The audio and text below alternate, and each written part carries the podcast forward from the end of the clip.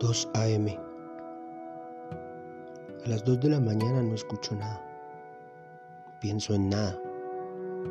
La nada me atrapa. Me da un puño silencioso que no duele pero sí lastima. Es como el llanto de tu mamá. Te hiere de un modo inexplicable. Me da vueltas un poema de Benetti. No te salves. No te quedes inmóvil al borde del camino. No congeles el júbilo. No quieras con desgana. No te salves. Ahora ni nunca. No te salves.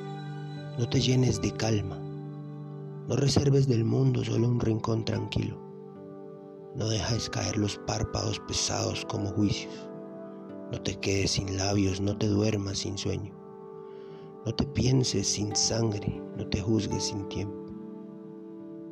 Pero, si pese a todo, no puedes evitarlo, y congelas el júbilo y quieres con desgana, y te salvas ahora y te llenas de calma, y reservas del mundo solo un rincón tranquilo, y dejas caer los párpados pesados como juicios, y te secas sin labios y te duermes sin sueño, y te piensan sin sangre y te juzgas sin tiempo, y te quedas inmóvil al borde del camino, y te salvas entonces no te quedes conmigo.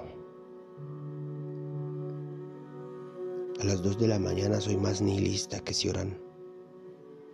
Caigo en el vacío de la nada. Recuerdo a mi profe Bernardo diciendo que al momento de nombrarla ya es un ente. O sea, la nada se vuelve algo. Qué embrollo. Pienso en la filosofía Realmente no sé qué hago estudiando con 30 años encima. Debo parecer un ridículo. Un viejo que nunca entendió nada estudiando filosofía. Es como un mal chiste. Realmente no sé por qué lo hago.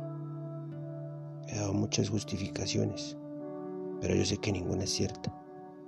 Al final, terminaré colgando el diploma en casa de mi mamá, junto al boceto irreverente de Van Gogh que no tiene la oreja izquierda.